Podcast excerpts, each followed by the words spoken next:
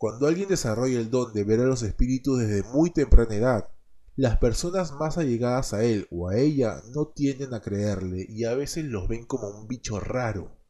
Pero cuando ya uno es mayor, su poder de convencimientos aumenta y las personas que no les creyeron al principio recién comienzan a hacerlo.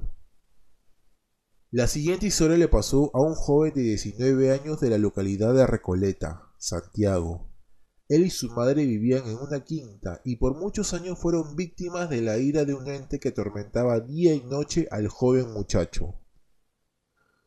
Él le contaba todo lo que le pasaba a su madre, y ésta como que al principio no le creía, hasta que notó que el comportamiento de su hijo comenzaba a cambiar y su temperamento era cada vez más y más malvado.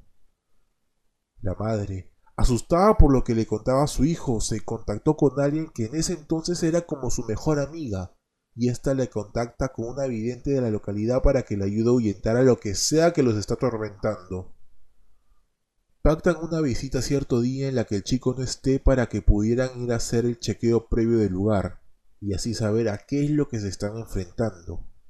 Inmensa fue su sorpresa cuando el vidente les dijo que el ente que los está atormentando no solo es un fantasma, sino un demonio.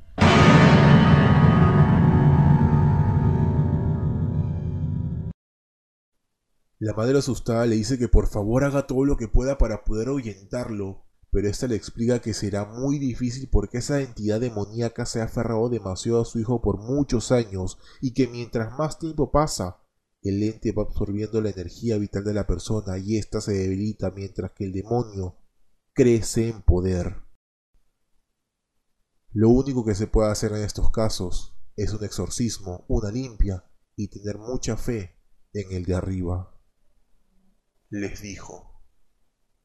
Pasaron unos días y los tres se volvieron a reunir en la casa, solo que esta vez el joven sí estaba, pero no estaba enterado de lo que iban a hacer porque si no el demonio podría hacerle algo y eso es lo que menos quieren.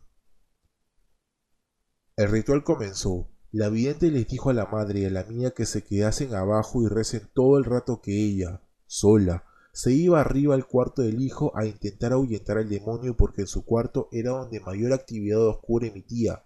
Y también les dio una orden. Que hagan lo que hagan, no abran los ojos porque el demonio tratará de luchar y querrá aferrarse a la persona más débil de la casa. Ella subió, unos gritos, golpes y gruñidos se escuchaban en toda la casa. Las mujeres no paraban de rezar hasta que la madre cuenta que de golpe todos los ruidos, inclusive la del viento, cesaron y que ésta se podía sentir muy aliviada, se sentía muy aliviada por dentro. Entonces ella abrió los ojos. Un grito por la espalda se escuchó y la madre cayó al piso. Pasado unos minutos, ella despierta y ve a su hijo, a su amiga y a la vidente a su alrededor. La experta le cuenta que ella estuvo a punto de ser poseída por el demonio y que si eso sucedía era prácticamente imposible para ella poder sacarla, pero que afortunadamente pudo espantarla antes de que eso pudiera suceder. El demonio se alejó, los ruidos y el acoso al hijo cesaron y la madre pudo sentirse por fin segura, luego de mucho tiempo, dentro de su propia casa.